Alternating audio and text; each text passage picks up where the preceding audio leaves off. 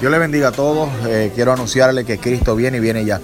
En el mundo están aconteciendo un sinnúmero de sucesos preocupantes y alarmantes para el mundo, pero esperanzadores y glorificados para la iglesia. Eh, nosotros tenemos que mirar desde el punto de vista espiritual. Todo está preparado para que el amado, el deseado, venga por su iglesia. Dios le bendiga.